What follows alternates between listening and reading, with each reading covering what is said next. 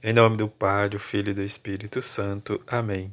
Um de vós me entregará, o galo não cantará antes que me tenhas negado três vezes.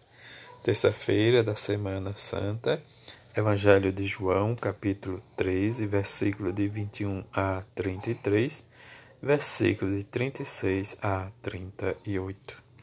Naquele tempo, estando à mesa com seus discípulos, Jesus ficou profundamente comovido e testemunhou: Em verdade, em verdade vos digo, um de vós me entregará. Desconcertados, os discípulos olhavam um para os outros, pois não sabia de quem Jesus estava falando. Um deles, a quem Jesus amava, estava recostado ao lado de Jesus, Simão Pedro, fez-lhe um sinal para que ele procurasse saber de quem Jesus estava falando. Então o discípulo, reclinando-se sobre o peito de Jesus, perguntou-lhe: Senhor, quem é? Jesus respondeu: É aquele a quem eu der o pedaço de pão passado no molho. Então Jesus molhou um pedaço de pão e deu a Judas, filho de Simão Iscariote. Depois do pedaço de pão, Satanás entrou em Judas. Então Jesus lhe disse: O que tens a fazer, executar depressa. Nenhum dos presentes compreendeu porque Jesus lhe disse isso. Como Judas guardava a bolsa, alguns pensavam que Jesus lhe queria dizer: compra o que precisamos para a festa ou que desse alguma coisa aos pobres. Depois de receber o pedaço de pão, Judas saiu imediatamente. Era noite. Depois que Judas saiu, disse Jesus: Agora foi glorificado o Filho do Homem, e Deus foi glorificado nele. Se Deus foi glorificado nele, também Deus o glorificará em si mesmo. E o glorificará logo.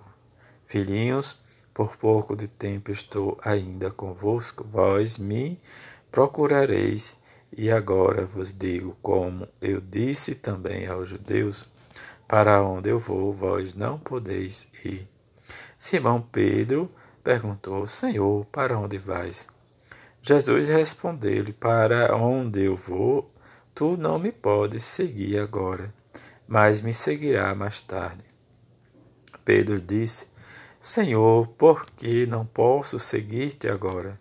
Eu te darei a minha vida por ti. Respondeu Jesus: Dará a tua vida por mim? Em verdade, em verdade te digo: o galo não cantará antes que me, de, que me tenhas negado três vezes. Palavra da salvação, glória a vós, Senhor nesse tempo em que vivemos já um alívio da pandemia, em que em muitos lugares acontecerão as, as procissões né, diz, e as vias sacras e outras né, diz, cerimônias em preparação para a ressurreição de Jesus.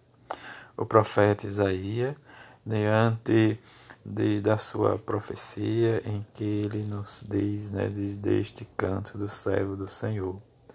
Agora diz-me, né, diz, e preparou desde o nascimento para ser seu servo, e que eu recupere Jacó para ele e faça Israel unir-se a ele. Aos olhos do Senhor, esta é a minha glória. E neste pensamento, em que Jesus né, diz é um paradoxo para nós, quer dizer, para a salvação.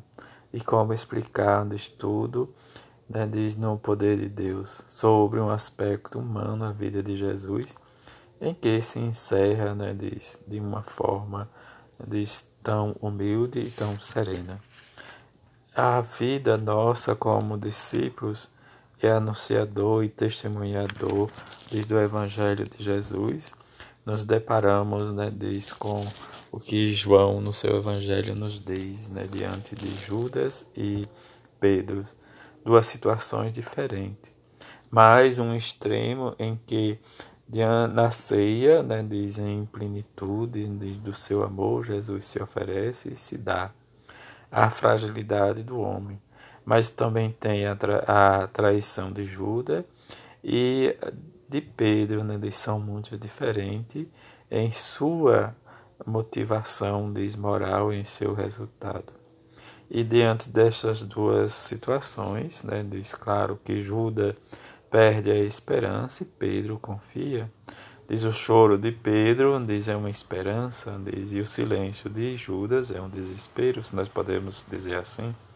Mas que nos introduz, né, diz como o próprio Evangelho nos diz, diante do fato de que Judas né, diz, vai, né, diz, em atenção e obediência a Satanás, mas Pedro, diante da sua incompreensão ali naquele momento, ele reconhece quem é seu Senhor por meio da fé de Pedro e da desesperança de Judas, nós podemos olhar o que nós vivemos, mesmo diante né, das perseguições, da maldade de muitos, nós podemos olhar e dizer assim: Precisamos ser Pedro, confiar no Senhor, mesmo naquele momento açoito.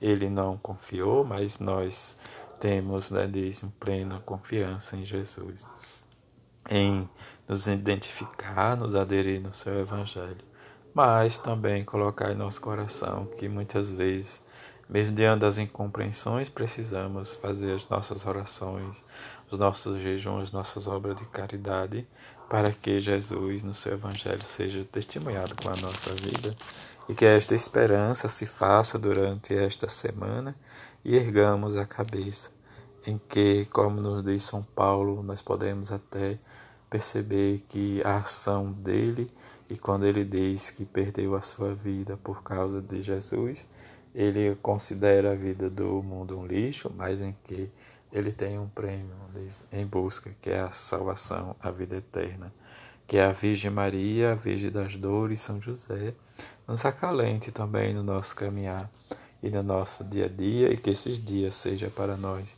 de oração e de encontro com o próprio Jesus. Assim seja. Amém.